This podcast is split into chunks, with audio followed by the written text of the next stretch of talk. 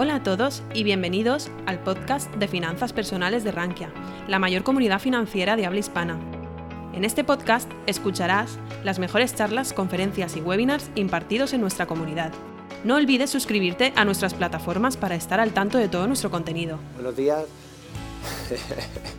Nos viene muy bien que haya estado Sergi antes, ¿eh? nos viene fenomenal porque eh, vamos a explicar algo. Evidentemente, esto pues como explicar trading algorítmico o aprender a, hacer sistemas de trading algorítmico, se necesita una formación y se necesitan muchas horas. Para aprender esto y para aprenderlo de manera profunda se necesitan muchas horas y se necesita una teoría bastante grande. En media hora que tenemos, pues no nos va a dar tiempo. Pero voy a intentar, por lo menos, eh, sentar las bases y dejar, porque para aquel que le pueda entrar curiosidad, pues que por lo menos investigue en el tema. ¿Vale? Eh, aquí lo que sí ya os adelanto, que aquí no hay grandes historias de, revalorizaciones en tu cuenta, ¿no? De hoy me voy a hacer un por cuatro en la cuenta, hoy me voy a hacer un... No, no es así, ¿no?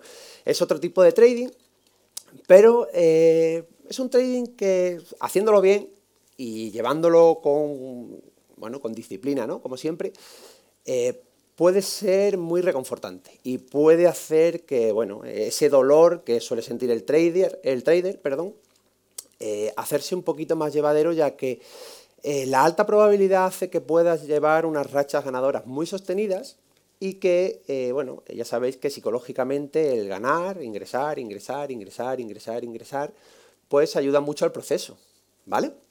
Así que sin enrollarme más, porque si me pongo a introducir y tenemos media hora no hablamos nada, eh, no sé cómo está la sala de conocimiento, aunque sea básico, de lo que son las opciones financieras. ¿Cómo más o menos hay alguien que no tenga ni idea o nos saltamos la parte, la parte del inicio?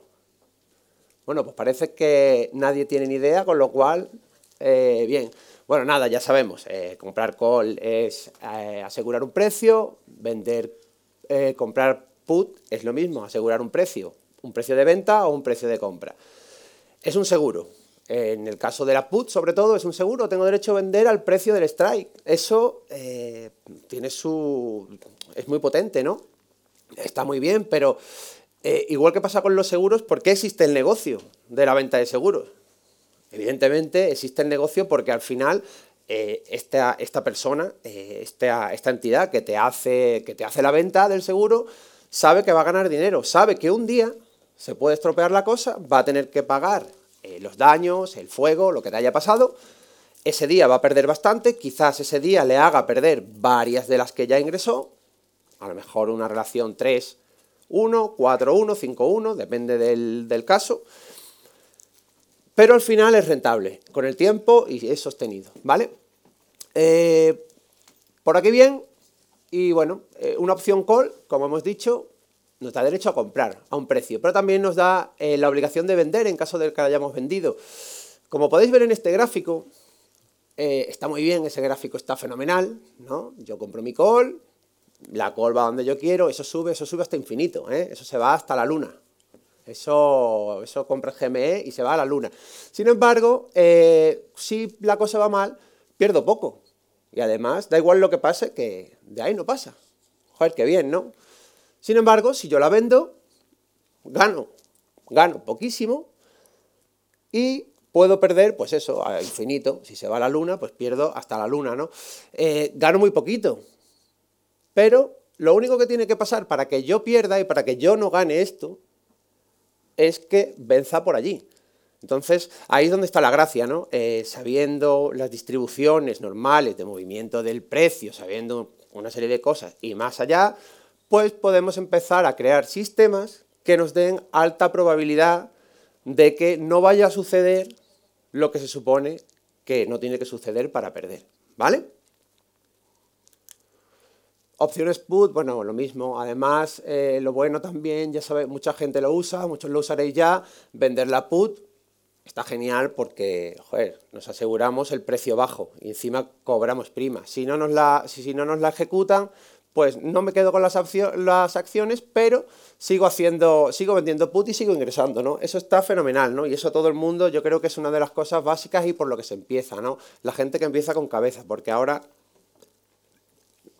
ahora se empieza casi todo el mundo y el boom de las opciones ha sido eh, por culpa de la compra, ¿no? De todo el mundo quería entrar, comprar su billete de lotería, que se fuera a la luna y, bueno, y forrarse en dos operaciones, ¿no? Eh, claro, con este escenario, esto de, joder, si puedo ganar infinito y de la otra manera gano poquísimo, ¿quién va a querer, no? ¿Quién coño va a querer eh, meterse en ese riesgo en el mercado por tan poco dinero, no? Entonces, bueno, vamos a empezar a explicarlo y no podíamos, no podíamos hablar de vender opciones sin hablar de la volatilidad, que esto da para siete ponencias como esta y más, solamente hablar de esta parte que vamos a hablar ahora. Pero creo que es muy interesante y que, y que ayuda a entenderlo, ¿no? La volatilidad, como todo el mundo sabe, o como se debería saber, es cuánto se mueve o cuánto se ha movido un activo en el rango de un año eh, y, se le conoce la volatilidad, pues dónde ha permanecido ese activo el 70% del tiempo, dentro de ese rango total del año. ¿vale? La volatilidad histórica es una cosa que se conoce, es una cosa que ya ha pasado. El precio se ha movido este año. ¿Cómo se ha movido Apple este año? Pues este año tiene una volatilidad de tanta, porque se ha movido en un rango y, y en ese rango el 70% del tiempo lo ha pasado entre tanto y tanto. Fácil, ¿no? Ya lo sabemos, ya ha pasado, ya lo hemos visto. Luego hay un factor que influye a estos activos que tienen opciones que se llama volatilidad implícita.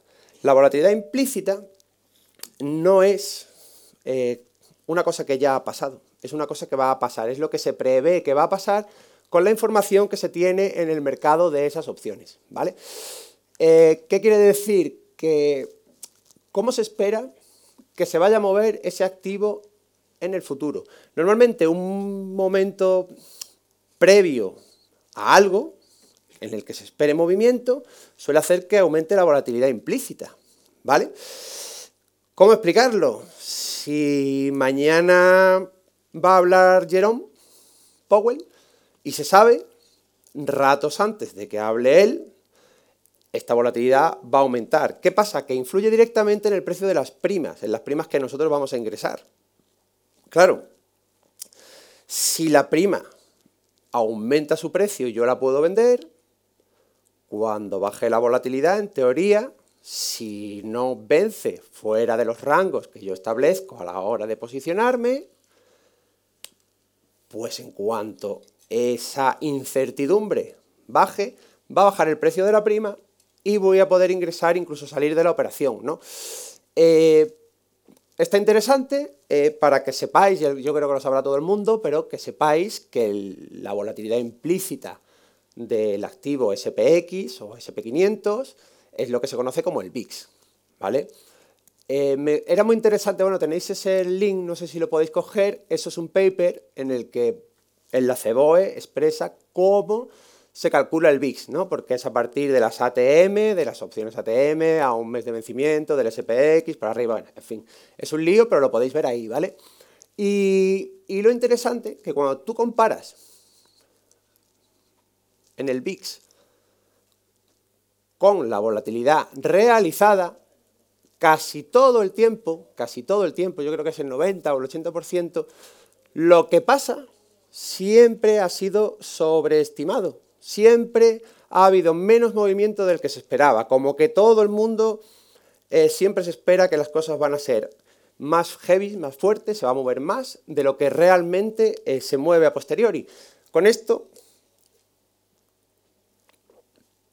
perdón, ayer me cogí frío. Con esto, ¿qué quiero decir? Joder, pues si ya se están si ya el precio de las opciones, en teoría, está siempre más caro de lo que de verdad va a pasar, pues ya es una ventaja. O sea, ya abrir la operación ya te está dando ventaja. Porque no va a pasar, en teoría no va a pasar tanto como nos están, como nos están haciendo ver y como se están cotizando esas opciones en ese momento, ¿vale? Esa es una de las cosas que te da la ventaja, ¿vale? Vamos a hablar de ventajas, también de inconvenientes, ¿eh? Como no, ¿vale? Eh, eh, muchas probabilidades, ponemos probabilidades, es un trading diferente y que nos hace ingresar, eh, nos hace hacer ingresos sobre nuestro propio capital. Nos beneficia el paso del tiempo. Eso también está bien. Cada día que pasa, cada momento que pasa, depende del vencimiento, el, tiempo nos va pagando. eh, por la venta de estos activos, de estas opciones. ¿vale? Eso está bien porque con si ya es difícil acertar la dirección, si ya es difícil hacer un trading que preciso en el que yo entro y salgo y tal, si encima no pasa, el tiempo pasa y cada vez que pasa voy ganando, hombre, pues es algo, joder, el ingreso pasivo, ¿no? Que es lo que... El ratio de acierto es superior a otras operativas. Si se hacen las cosas como se deben, las pérdidas pueden controlarse. Ya requiere del uso de estrategias, del uso de coberturas, del uso de un poquito más avanzado del instrumento. Pero las pérdidas son totalmente controlables y te puedes ir a la cama tranquilo diciendo lo peor que puede pasar es esto y lo sé y lo tengo controlado. Y no importa, ¿vale? Las pérdidas pueden ser ilimitadas si no se hace bien, estoy hablando de inconvenientes. Las ganancias no son ilimitadas y eso muchas veces frustra.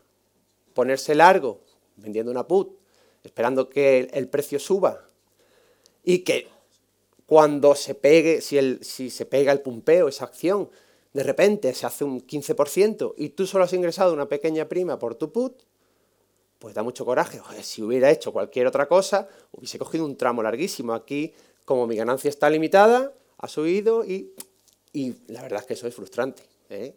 Las cosas como son. Ojalá lo hubiera hecho de otra manera, ¿no? Pero al final tienes que ver tú eh, bueno, tu estrategia, ¿no? ¿Qué es lo que quieres hacer y tenerlo claro, ¿vale?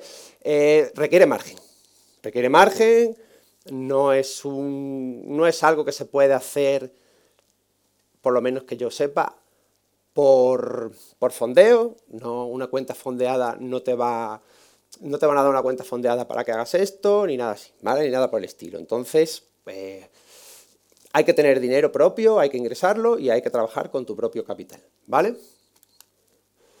A la hora de enfrentarnos a la venta, pues se pueden tener mil cosas en cuenta. Ya os digo, puedo explicar, hay que si el R6 se sobrevende en un activo de alta capitalización, hay miles de cosas, ¿vale? Eh, las plataformas, eh, como veis, ya te da un cono de probabilidad, te lo calcula según el mercado implícito, según el precio de las opciones, según, según muchas cosas, muchos factores, te puede hacer este tipo de... Esa es la. Según eh, te puede hacer muchos tipos de cálculos y tal. ¿Veis? Como veis, también la plataforma en sí, abajo te da el, indicador que veis abajo, es una volatilidad implícita, una volatilidad histórica y demás, ¿vale? Perdonad.